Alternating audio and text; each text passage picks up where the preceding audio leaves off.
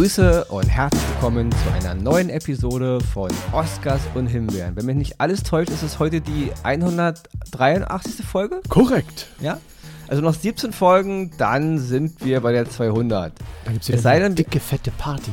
Ja, oder hast du schon äh, äh, Post bekommen von RTL, dass sie sagen, nee, nee, nee, Leute, bei Folge 198 Rasieren da Sie ziehen wir uns. euch den Stecker.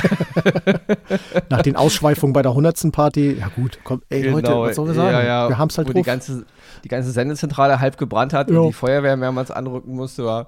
Ganz zu schweigen von den diversen Besch äh, Beschwerde-E-Mails immer, ja, was diese Leute da, die haben meinen meinen Lieblingsfilm gedisst und so, das geht Mhm, überhaupt mhm. nicht. Kann da mal bitte jemand hin, der auch Ahnung hat von Filmen und so, ja. Also werden wir sehen, ja. Man man sägt auf jeden Fall, wir und, und auch einige unserer Hörer sägen eifrig an unserem Thron. Oh ja, aber Sie wissen nicht, dass der aus Eisen geschmiedet ist. So eine einfache Säge reicht da eben nicht. Genau, der, der eiserne Thron oder der Löwenthron aus Dune, weil das sind wir auch gerade in. Ah, ja, genau. diese Woche ist Sehr Dune gut. gestartet. Ja, also auf jeden Fall, der so einfach kippt der nicht um. Das, darauf wollen wir nämlich hinaus. Diese Woche ist es minimal ein bisschen anders. Diese Woche habe ich drei Oscars dabei Mhm. Und der Excel hat mal wieder die Himbeere. Ist jetzt keine Himbeere, glaube ich, wo du sagst, oh, die, die brennt mir auf den Nägeln, aber Nö, es das ist, ist so wieder so ein, so ein Warnhinweis, so nach dem Motto, äh, spart euch die Zeit. Ja, und bei mir war es halt so, ich habe mir wirklich diese Woche ein paar Sachen angeguckt. Unter anderem hatte ich auch einen echten Kandidaten für die Himbeere. Ich habe das echt angemacht mit, das wird die Himbeere diese Woche. Und dann habe ich so von Folge zu Folge gedacht, nee, das ist schön. Deswegen ist die Himbeere, die potenzielle Himbeere dann doch zu einem Oscar geworden. Und deswegen habe ich diese Woche drei Daumen nach oben Produktionen und der Excel eine Daumen nach unten Produktion.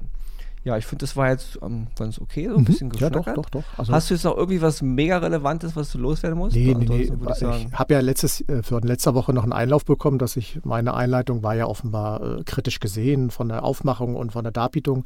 Deswegen halte ich mich mal heute dezent zurück, damit Ja, ich kann es ruhig erwähnen. Wir hatten doch nie so viel äh, negative Post aufgrund Ja, deiner ja, Einheit ja, ja. was soll ich sagen? Auch der Cutter, er, er drohte erneut mit Kündigung und er, er bat um erneut eine Gehaltserhöhung. Also es, es war schon nicht leicht, aber deswegen halte ich mich heute mal dezent zurück, damit alle zufrieden sind.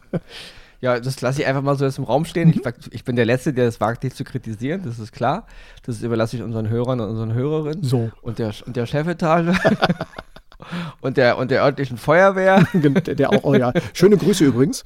Genau, wenn man dich mal wieder äh, angeklammert äh, im Vollsuff aus irgendeiner Baracke ziehen muss, aber das hat, ja, hat eigentlich gar Das nichts sind die alten gut, Triebe, was soll ich Das machen? hat, hat hier eigentlich gar nichts zu suchen. ja, dann würde ich sagen, ähm, wir machen unseren spannenden und bekannten Jingle rein Richtig, und dann richtig. legen wir los.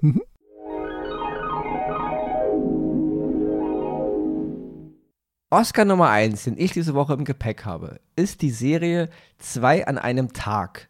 Ja, wir alle erinnern uns an den Film von 2011 war das, glaube ich, damals mit Anne Hathaway und Jim Sturgis.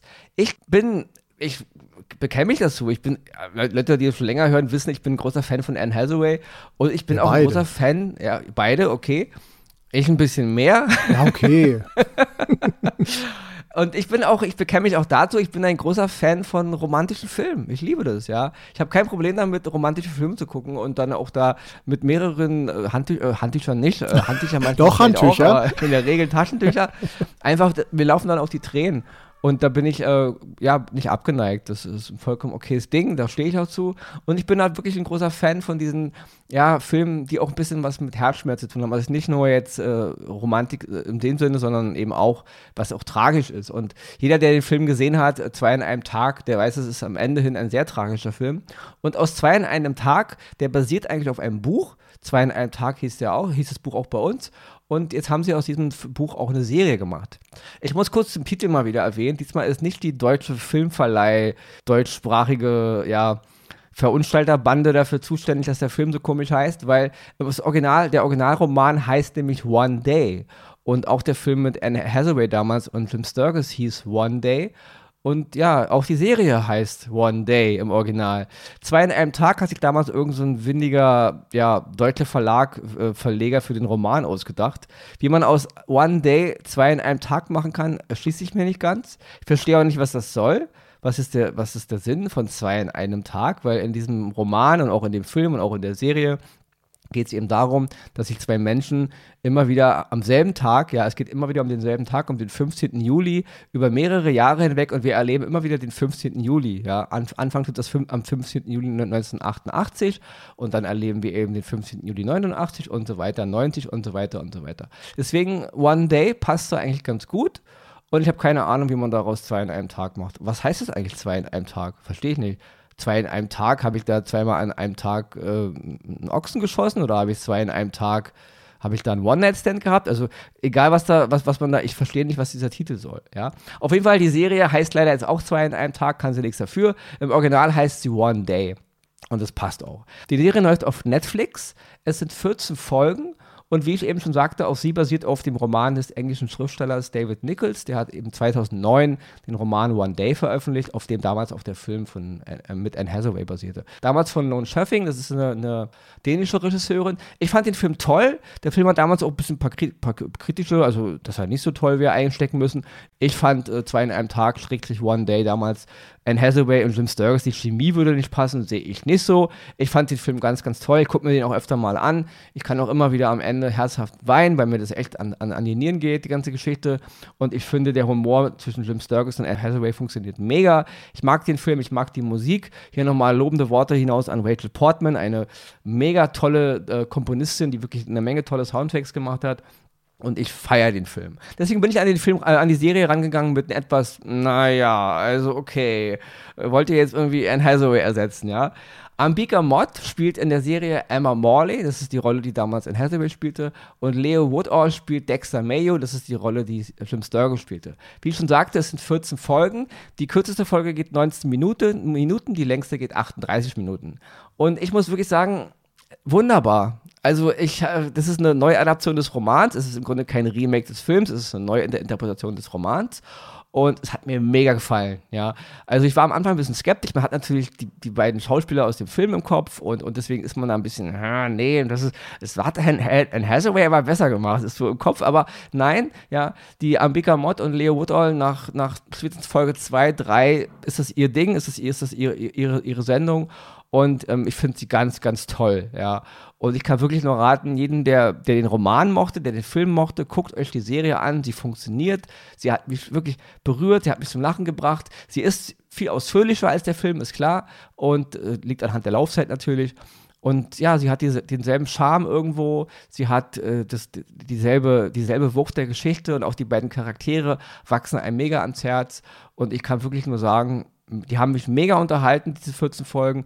Und sie haben mich auch leider am Ende wieder mega zum Wein gebracht. Und deswegen ähm, noch ein kurzes, kurzes Wort. Den Film kann man auch noch bei Netflix gucken, also auch das Original schrecklich original von äh, mit Anne Hathaway. Kann man auch gucken bei Netflix, wer den noch nicht gesehen hat. Und noch ein Wort muss ich zu einer Nebendarstellerin sowohl im Film als auch in der Serie sagen. Und zwar wird die Mutter von dem Charakter von ähm, im Film James Sturgis von Patricia Clarkson gespielt. Und das ist eine, eine, eine Frau, die eigentlich oft nur als Nebenrolle zu sehen ist. Sie hat auch Filme gemacht, wo sie Hauptrolle war, aber die meisten kennen sie gar nicht, wenn man so jetzt ihren Namen hört. Eine wunderbare, tolle Schauspielerin, wo ich mich echt immer wünschen würde, sie hätte viel, viel mehr ähm, Filme gemacht, in der sie auch die Hauptrolle spielte. Und wie es der Zufall so will, auch in der Serie wird die Mutter, Alison Mayu, von einer Schauspielerin gespielt, einer australischen Schauspielerin. Sie heißt Essie Davis. Auch die ist mir damals zum ersten Mal aufgefallen in Matrix Reloaded und Matrix Revolution. Hat auch, glaube ich, in drei Folgen Game of Thrones Thrones mitgespielt und auch eine ganz kleine Rolle in Assassin's Creed. Also auch hier wird die Mutter von einer Schauspielerin gespielt, die ich ganz, ganz toll finde, jedes Mal, wenn ich sie sehe. Aber auch sie, wie bei, wie bei Patricia Clarkson, eigentlich oft nur Nebenrollen. Also ist jetzt keiner großen Supermasse ähm, bekannt, ja. Und das ist wirklich schade in beiden Fällen, ja. Sowohl Patricia Clarkson, die Mutter im, im Kinofilm, und jetzt eben Essie Davis, die Mutter in der Serie. Zwei wunderbare Akteurinnen, die ich ja super gerne sehe, auch wenn sie nur zwei Sekunden oder zwei Minuten in dem Film oder in der Serie auftauchen. Also, Daumen, Daumen hoch, mein erster Oscar. Zwei in einem Tag, Schrägstrich One Day, zu sehen auf Netflix, schmeißt mal einen Blick rein.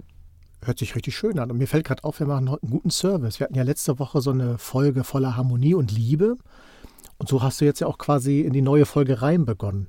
Das Viel Liebe. Übergang. Ja, Finde ich schön, ja. finde ich toll. Jetzt kommt natürlich ich um die Ecke und habe nicht mehr so viel Liebe dabei. Es geht um einen Film, der auf Netflix läuft und der sich bei Netflix schon seit einigen Wochen in den Top Ten unter den Filmen ja, hält. Es geht um den Abgrund. Es ist ein schwedischer Film von Regie und Drehbuch Richard Holm und der wurde mir angekündigt als Thriller- und Actionfilm. Ich habe den Trailer gesehen und habe gedacht, ja, das hat so vom Gefühl her wie so ein Sonntag-Krimi oder Sonntagsthriller, wie man so in, bei den öffentlich-rechtlichen sieht. Hab mir den auch dann eingeschaltet und dachte dann auch am Anfang, okay, kleines schwedisches Dorf im Norden oder eine Stadt, besser gesagt, Kiruna genannt. Dort gibt es ein Bergwerk und irgendwie scheint es da so leichte Probleme zu geben.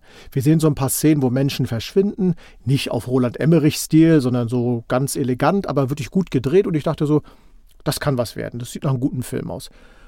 Und dann lerne ich die Hauptdarstellerin kennen, die Frigga, die ähm, die Sicherheitschefin in dieser Baugrube ist, gespielt übrigens von Tova Nowotny und wir tauchen in ihr Leben ein. Und dann merkt man, okay, ihr Leben ist auch ein bisschen aufgewühlt, offenbar wie der Berg, so ne, geschieden, hat einen neuen Freund, Kinder, Pubertät und, und, und alles, was dazugehört. Und umso länger dieser Film geht, umso dramatischer eigentlich die Situation um dieses Bergwerk, um diese Stadt, die ja droht zu verschlingen. Spoiler-Alarm, ja, gut, aber es, der Trailer sagt es ja schon. Umso mehr geht es aber gefühlt um die Beziehung zwischen diesen ganzen Menschen, zwischen Ex-Frau, Ex-Mann, dem neuen Freund der Tochter, die pubertierend ist mit ihrer Freundin und was sie vorhaben, was sie nicht vorhaben.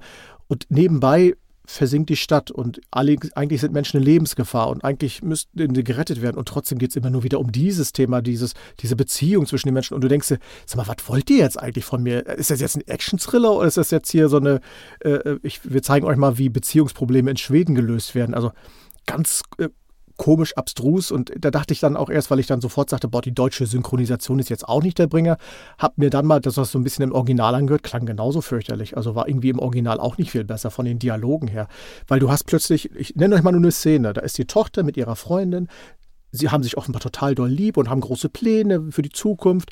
Und in der nächsten Szene, auf einmal in so einem Streit, wo keiner weiß, woher kommt dieser Streit, was ist das auf einmal? Trennung, du hau ab und ich will gar nichts mehr von dir wissen und du denkst so als Zuschauer, äh, was war das denn jetzt? Und so zieht sich das durch den ganzen Film. Du wirst von einer Szene in die nächste gesch äh, geschmissen und ohne dass dir groß erklärt wird, was soll das jetzt alles, dazu kommt eben, Leute, da versinkt gerade eine Stadt, da sind Menschen in Gefahr und eigentlich seid ihr dafür da, das irgendwie zu klären oder äh, denen zu helfen. Nö.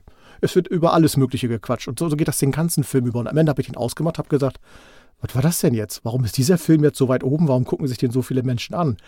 Gehe Tag danach zur Arbeit so und in die Stadt und treffe andere Menschen und sage denen, oh, gestern habe ich einen Film gesehen, erzählt so ein bisschen und alle, die ich treffe und die sagen alle, ist das nicht dieser komische schwedische Film mit dieser Stadt? Habe ich nicht verstanden.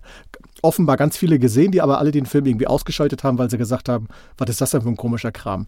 Deswegen gibt es von mir heute die Himbeere dafür und ich kann euch nur sagen, wenn ihr Zeit sparen wollt, lasst das, weil äh, ich glaube, am Ende werden die meisten von euch auch da sitzen und sagen, was war das denn jetzt? Was habe ich mir denn da angeguckt? Jetzt können ja wieder die ganzen Leute kommen, die halt der Meinung sind, der Film war ganz toll und einfach dir, dir schreiben, Herr, äh, Herr Axel Max, mhm. Sie haben den Film einfach nicht verstanden. Das ist es, das ja? ist es. Wenn das so sein sollte und da draußen jemand ist, der den Film verstanden hat, gerne mir an den Kopf schmeißen, aber jetzt kommt das nächste Level. Ich möchte es dann auch bitte detailliert erklärt haben. So. Ja. Genau, das ist immer schön, genau. Ab jetzt, wer irgendwie nicht unserer Meinung ist und meint, wir sollen, sollten uns einen neuen Job suchen, der kann uns ja gerne in der E-Mail mal bitte erklären, was eigentlich das Gute ist oder, oder auch das Schlechte. Richtig. Es gibt ja auch Filme, die wir, die wir gut besprechen, wo es dann böse E-Mails gibt, äh, ob wir überhaupt noch Ahnung hätten, diesen Film, diese Serie toll zu finden. Genau so ist es.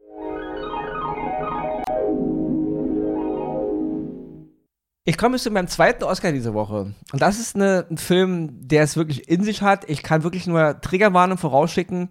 Jeder, der ein bisschen zart beseitigt ist und der Filme gucken möchte, in erster Linie zur Unterhaltung, der braucht sich diesen Film nicht angucken. Ja? Weil der Film hat überhaupt nichts mit Unterhaltung zu tun. Und er ist, hat einige Szenen, die mir echt, ähm, die haben mir Bauchschmerzen gemacht. Und das geht er wirklich an die Nieren. Der Film heißt Weil der Mensch erbärmlich ist. Der ist zu sehen auf Netflix. Es ist ein belgisches Historiendrama aus dem Jahr 2023 von Tim Milans. Das ist ein belgischer Regisseur.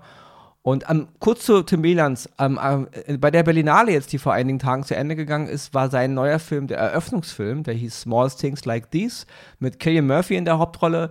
Nur mal dazu, ja, also ist ein Regisseur, der auch noch ja, andere Sachen macht, außer Filme, die einem jetzt Bauchschmerzen bereiten. Der Film handelt 1942 in Antwerpen zur Zeit des Zweiten Weltkrieges, ist klar. Es geht um zwei belgische Polizisten, schrägstrich belgische Gendarmen, die im Grunde ja, die, die Zu Zuarbeit, die, die Handlangerarbeit der Nazis machen. Ja.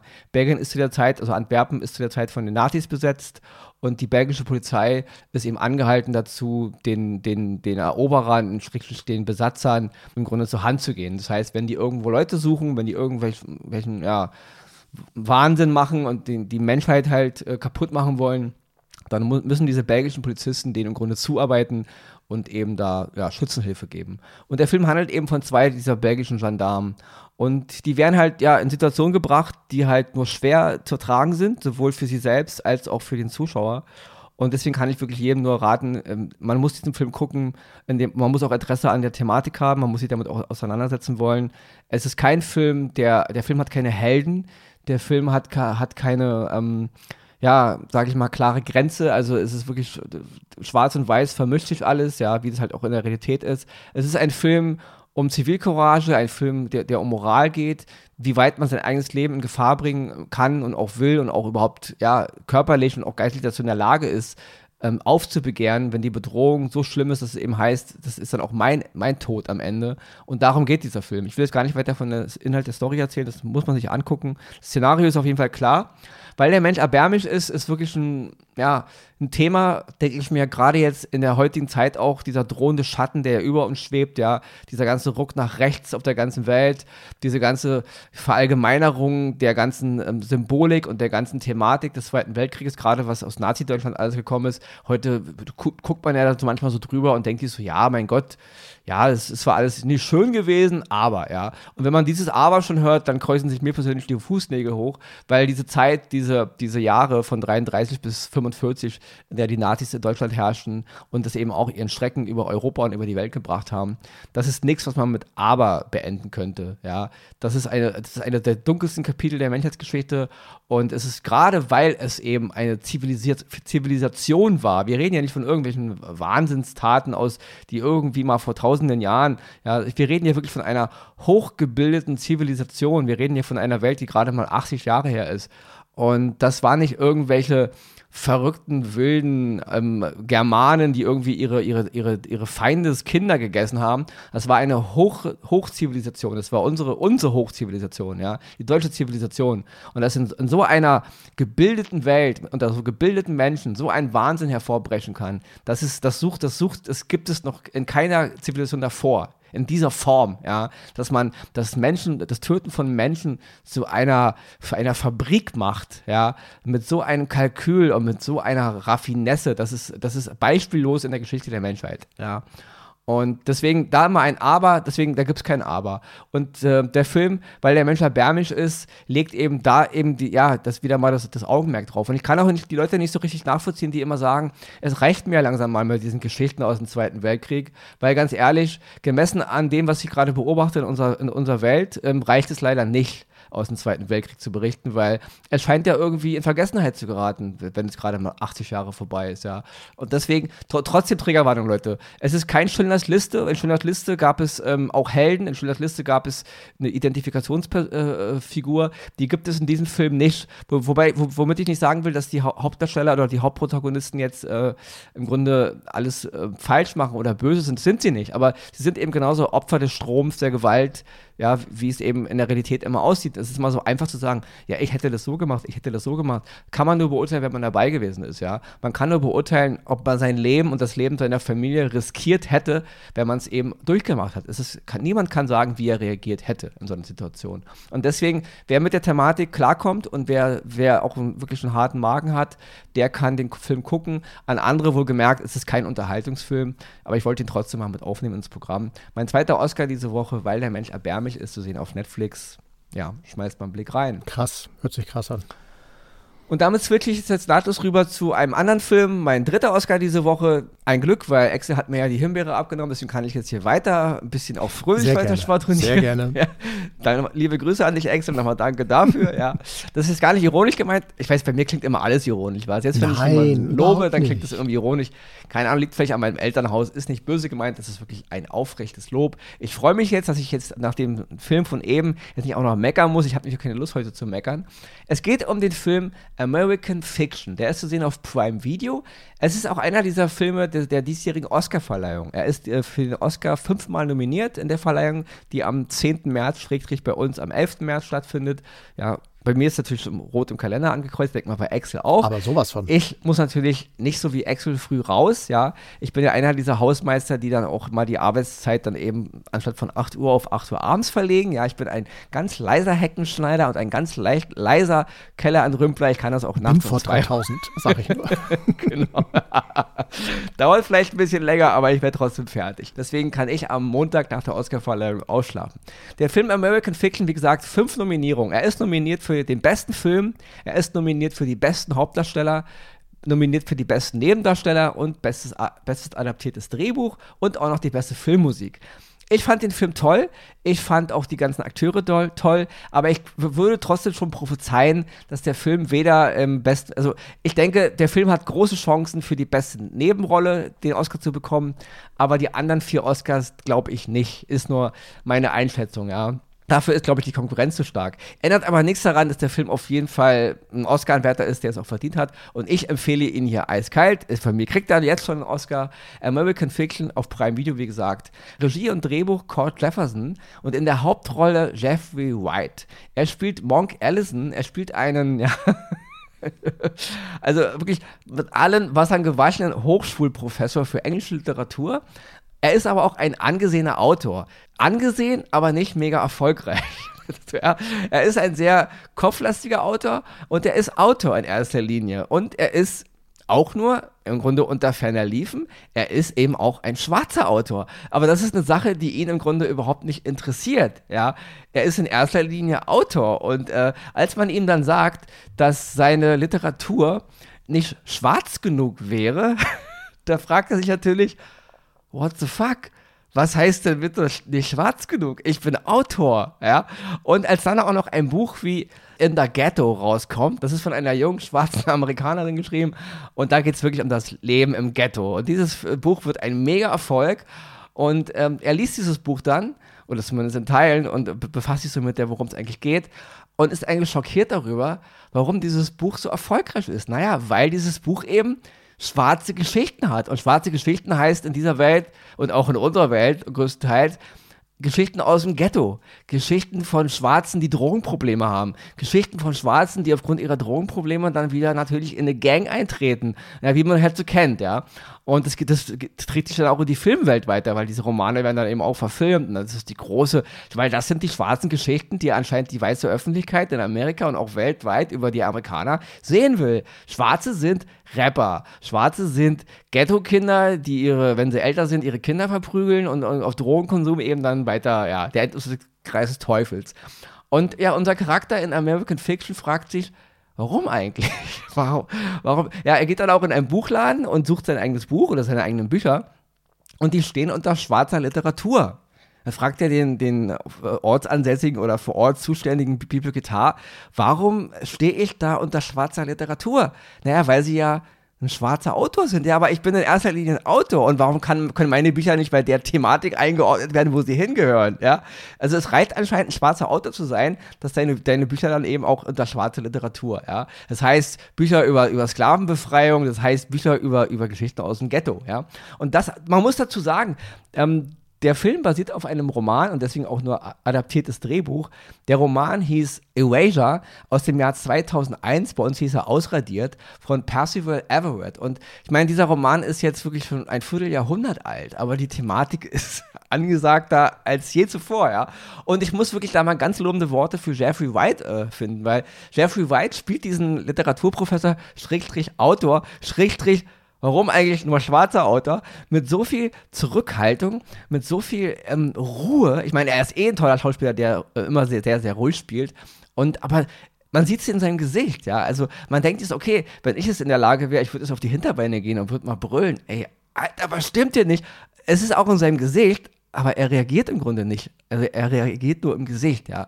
Und da spielt er wirklich so, so toll. Und deswegen, viele werden sich fragen, ja, warum ist Jeffrey White eigentlich für den Oscar nominiert? Weil gemessen an den anderen Performances, wie nehmen wir mal jetzt Killian Murphy, der auch nominiert ist, ähm, oder Bradley Cooper, wo ich ja immer noch der Meinung bin, er gewinnt den Oscar, ähm, ist es halt eine sehr, ein sehr subtiles Spiel, aber gerade das ist eben die Kunst, ja, das ist auch die große Kunst von Jeffrey White. Und ich muss mal kurz Jeffrey White noch mal kurz so als kleinen, neben ausgeklammerten Oscar von ein paar Filmen mal und auch Sachen, die er gemacht hat. Und zwar mir ist Jeffrey White zum ersten Mal aufgefallen in Basquiat 1996 ein ganz, ganz unterschätzter Film seiner Zeit, finde ich. Damals von Julian Schnabel. Und in Chef 2000, ja. Ich fand Chef damals von John Singleton jetzt als Film nicht so toll.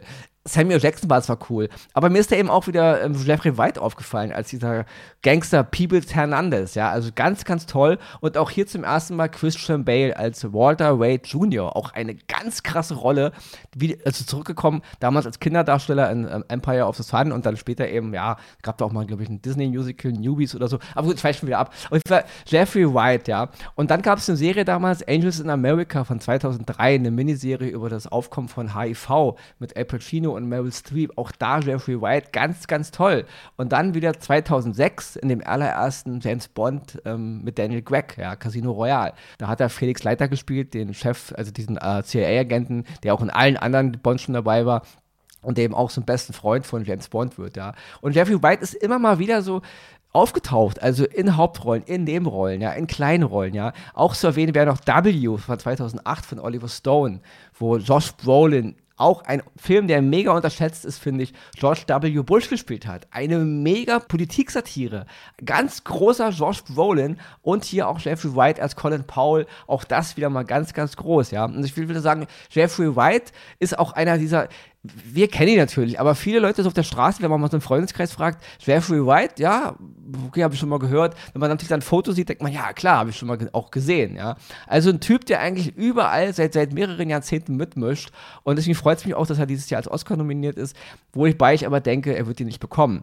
Das wirklich jetzt mal zu Sterling K. Brown. Er spielt seinen Bruder in dem Film, ja.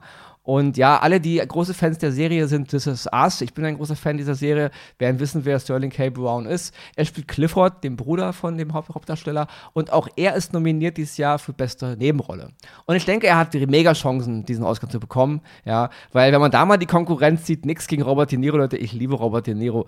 Aber Robert De Niro in Killers of the Flower Moon, das ist, das ist einfach mal Business as usual. Dafür kann man Robert De Niro keinen Oscar geben. Deswegen, ich will damit nur sagen, Sterling K. Brown hat auf jeden Fall große Chancen. Auch er spielt wirklich hervorragend in diesem Film. Und ähm, ja, das, ich, will, ich will nicht über den Film spoilern, weil was unser Hauptdarsteller dann macht, ist einfach mal, äh, startet als Gag und wird dann wirklich zu einer Phase, die das Ganze nochmal sehr, sehr krass untermauert, ja. Und ich muss wirklich sagen, mir hat der Film eine Menge Spaß gemacht.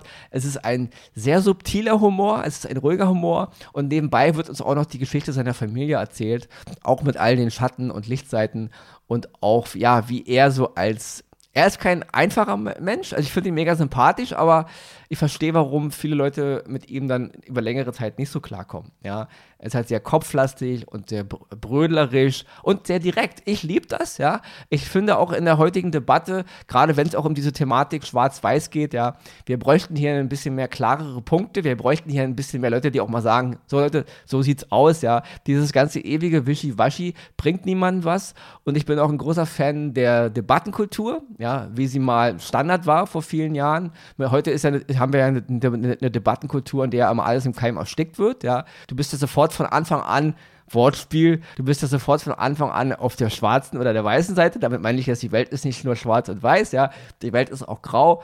Und das unterstreicht der Film eben. Und der Roman damals auch vor einem Vierteljahrhundert. Und deswegen American Fiction auf Prime Video, mein dritter Oscar für diese Woche unbedingt mal reinschauen. Allein schon, wer die Oscar-Verleihung gucken will, ist ja dann auch ganz gut äh, bedient, den Film gesehen zu haben. Ich finde, es ist auf jeden Fall ähm, ein Oscar-Anwärter, das sehe ich. Aber ich denke, gemessen an der Konkurrenz, denke ich, wird er die meisten Preise nicht einheimen. Ändert aber nichts daran, dass er toll ist, weil dasselbe gilt für Sandra Hüller. Sind wir mal ganz ehrlich, natürlich wäre es toll, wenn sie ihn bekommen würde, aber natürlich kann man nicht für eine Oscar sein, nur weil es die, die, die eigene Nationalität ist. Ja, es muss ja auch die Leistung sein. Sandra Hüller ist mega und es freut mich mega, dass sie nominiert ist. Aber ich denke, auch sie wird nicht unbedingt Chancen haben, ihn zu gewinnen. Ändert aber nichts daran, genauso wie bei American äh, Fiction. Die Nominierung ist ja schon das Coole. Ja, dass man überhaupt, ja, es ist ja sowieso die Vorfreude. Wir hier Oscars und Himbeeren, so heißt unser Podcast. Und aber wenn man, ganz ehrlich, es gibt so viele Oscar-Gewinne an den letzten Jahrzehnten, an die erinnert sich kein Mensch mehr. Das stimmt. Ach, der hat mal einen Oscar gewonnen? Okay, der hat den Oscar gewonnen oder sie und dann äh, war sie weg oder er war weg. So, deswegen, äh, der Oscar ist nicht unbedingt ist ein Symbol dafür, dass danach deine Karriere krass weitergeht. Ja, das ist einfach nur, es ist ein schöner Preis. Ich denke, die Vorfreude darauf, das gilt auch für Frau Hüller zurzeit und auch für American Fiction und auch für Jeffrey White. Die Vorfreude ist ja eigentlich, glaube ich, das krasseste. Das ist ja immer so, es gilt für alle alles im Leben. Und deswegen, die sind alle schon Gewinner. Klingt ein bisschen abgedroschen, der Spruch zwar, ist es aber irgendwo. ja, weil ich meine, sie ist nominiert, der Film ist nominiert, Jeffrey White ist nominiert. Ich denke, weder Jeffrey White noch Hüller noch der Film werden einen Oscar bekommen. Ähm, das ändert aber nichts daran, dass sie da hingehören und dass es ganz, ganz groß ist. Und mich freut es, dass ich diese Woche jetzt wirklich nur über positive Dinge reden konnte. Auch wenn ich jetzt vielleicht einen harten Oscar dabei hatte, aber dennoch ist der Film nicht gut. Ich hatte heute echt keine Lust, irgendwie rumzumeckern. Und deswegen, vielleicht gebe ich das auch öfter erstmal Excel ab, ja. Dann äh, kann ich mich mal ein bisschen im Frühling ein bisschen auf die schönen Dinge im Leben konzentrieren. Und ich kann ein bisschen mehr an meiner Haut drauf Mentalität arbeiten. aber genau, wo, ist ja auch nicht verkehrt. Wo du es aber gerade sagst, so dieses Gefühl zu haben, ich bin da jetzt für so einen großen Preis wie den Oscar nominiert, das stelle ich mir schon sehr geil vor. Also da in diese Auf Rolle rein. Und ich glaube, also ich ziehe jetzt mal ein doofes Beispiel, aber uns den Kindern wird ja heutzutage beigebracht beim Sportunterricht, so ihr seid alles Sieger, ihr kriegt alle einen Pokal und bla, dabei sein war alles. Das ist ja bei den Oscars dann immer noch so, man freut sich ja, man ist dabei, aber man weiß, okay, es wird irgendeiner gewinnen und ich werde es vielleicht dann doch nicht sein. Aber trotzdem dieses Gefühl, ich bin nominiert, ich habe meine Leistung gebracht, dass man mich ins Auge gefasst hat und dafür nominiert zu sein, das finde ich schon sehr, sehr geil. Also da ja, weil es, freut weil mich für jeden, so. den, der es geschafft hat. Also selbst wenn jetzt Sandra Hüller den Oscar gewinnen würde, ja, dann klar, wäre der Hype erstmal eine, eine, Weile ganz groß, mhm. aber in zwei, drei, vier Jahren, äh, ja, ist es dann auch nur unter Ferner liefen. Genau. Deswegen, genau. letzten Endes ist die Nominierung schon ein Akt der Freude und das ist einfach schon eine Anerkennung. Richtig, ja. richtig. Und deswegen ist es vollkommen okay, ähm, damit dann auch das mitzunehmen, ja. Und ja, deswegen gilt aber auch für uns, ja. Also wenn wir hier Preise verleihen, obwohl, nein, nein, hm. nein unsere Oscars und Himbeer sind in Stein gemeißelt für die Ewigkeit. Richtig. Das ist richtig. an die Oscars da drüben wird sich irgendwann keiner mehr erinnern. An diese hier. Genau. Jeder. Der ja, ist wirklich so. Ich, ich, bin ich, bin ja nun jemand, der seit Kindertagen die Oscar-Verleihung verfolgt. Damals noch in einer Zeit, in der ich immer noch Wochen darauf warten musste, bis ich überhaupt Infos bekommen das habe. Stimmt, ja. Heute ist ja alles sofort, wenn es passiert.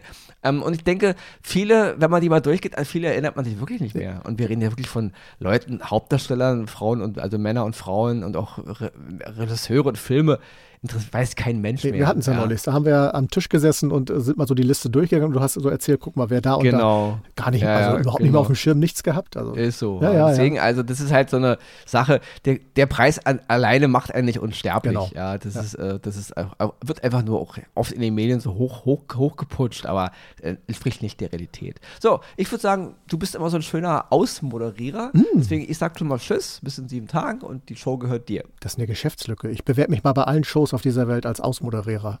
Das ist ein guter Hinweis. Ja, Leute, hat mir wieder viel Spaß gemacht. Ich habe jetzt tatsächlich wieder noch mehr Vorfreude auf die Oscars, die ja bald kommen, weil das war auch eine schöne Anekdote, die du da so äh, von dir gegeben hast. Und ja, ansonsten bleibt mir wieder zu sagen, schaut fleißig Filme und Serien, auch wenn das Wetter draußen schön ist. Macht es trotzdem, denn wir machen es auch. Bleibt uns treu, bleibt natürlich gesund. Und nächste Woche hören wir uns hier wieder bei Oscars und Himbeeren zur Nummer 184. Bis dahin, tschüss.